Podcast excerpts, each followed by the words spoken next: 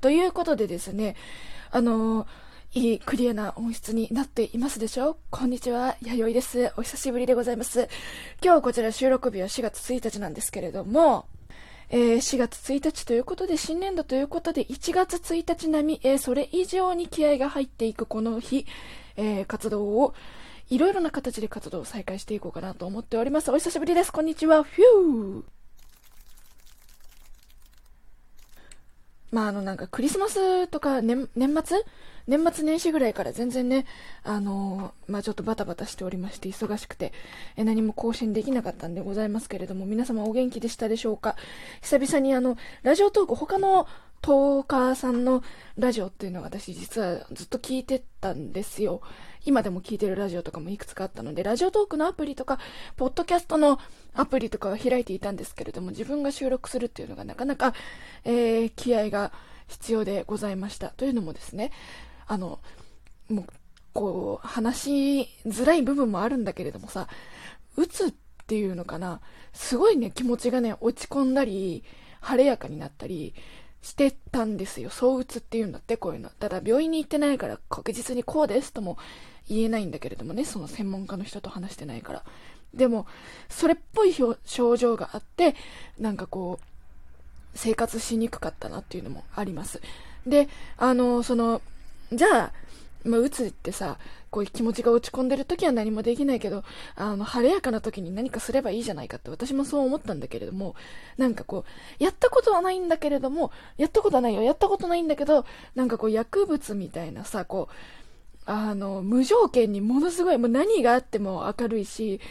例えばこう転んで怪我しても、ふわーみたいなね、明るくてなんかもう、それも傷じゃないですみたいな、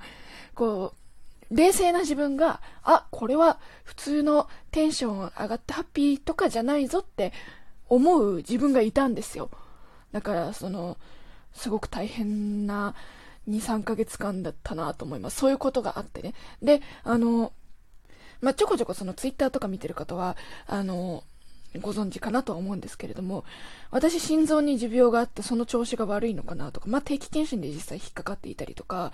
あの、手が腱鞘炎になったりとか、転んで足を痛めたっていう話をしたと思うんですけど、古傷がすごく痛かったりとか、まあ、そういうちょっとした体のもろもろの症状があったりして、なんかこう、なんだろうな、2022年いい年にしたいなと思ってたんですけれども、現実はすごくこう生きづらい時期だったなと思います。で、それが本当に、その症状が、まあ、例えば心臓が悪かったとか、腱鞘炎はただ本当に腱鞘炎なのかとか、いや、まあ、腱鞘炎は腱鞘炎なんだろうけどね。でも、そうなのかとか、そういう気分になっていくのに、何かしらこう精神的なものが関係しているのかとか、最近あの、息切れがひどくて、まあ、全然、私すごいダンス好きなんですよ。ダンス好きで、ダンス踊ってる人が好きでアイドル好きになったって感じなんですけど、そのダンスも満足に踊れなくなったりとかしてるので、その変化していく自分の体についていくのが精一杯だったりとか、こう付き合いきれないんですよね。いや、あの、なんだろう。自分が生まれた瞬間から私はこの、まあ、心と体は一心同体みたいなね。心と体は別だっていう人もいるし、一緒だっていう人もいるんだけれども、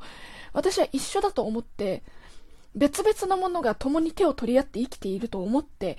いたし、今でも思っているんですよ。あの、心と体っていう面に関しては。なんですけど、やっぱりその、なんだろうな、すごくこう自分の体と付き合っていくのが大変だったなっていう気がしています。すごく精神的に、気持ちの問題的にね。そんな3ヶ月間でしたし、私はこう今まで心臓が悪かったりとか足が悪かったりとかで、こう入退院をしていくこともあった人生なんですよ。で、入退院をしていく中で、やっぱこうカウンセラーの方っていうのが、まあ病院によって違うと思うんですけれども、カウンセラーだったりとか、精神科のバックアップがあったりとか、その、まああったんですね、うちの病院は。で、正直それなんでだろうって私子供心に思ってたんですよ。子供って言ってもま中学生ぐらいだけれども、まあ、ちょっとその意味がまだまだ理解できなくて、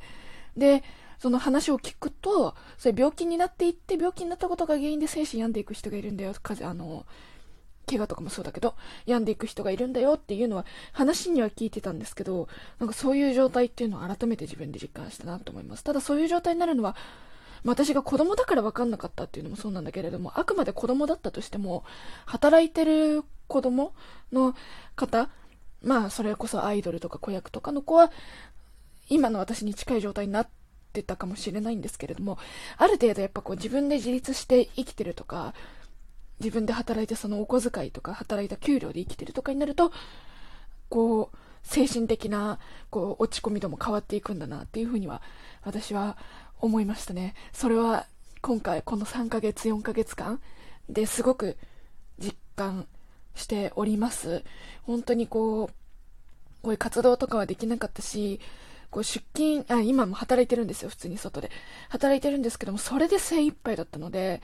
なんか、ね